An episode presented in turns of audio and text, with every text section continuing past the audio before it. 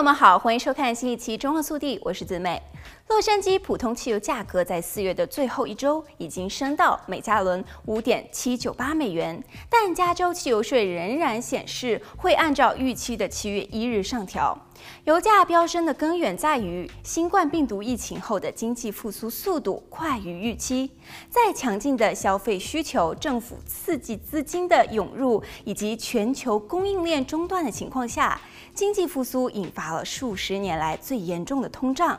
乌俄战争导致全球价格进一步上涨，因其阻碍了世界获得能源供应。加州民众饱受全美最高油价的困扰。随着物价上涨，若加上固定的燃油税年度上调，必然会给更多的家庭带来更多的压力。根据 Fox Eleven 台报道。民主党州长 Gavin Newsom 此前曾经表示支持暂停实施七月一日生效的百分之五点六增税，以帮助解除驾车者在加油时感受到的痛苦。加州目前已经征收了全美最高的汽油税，每加仑五十一点一美分。七月初税率上升后，每加仑将达到五十三点九美分。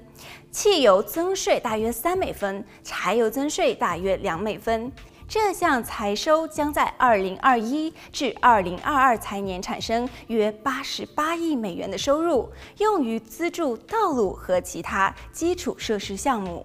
而今年三月份以来，加州的汽油价格一路飙涨。加州第六区共和党众议员在一月份提出的 AB 一六三八暂缓征收汽油税提案，却被民主党议员们以多数票否决。不过，州长也已经表示，认识到这场危机将给加州家庭带来的压力。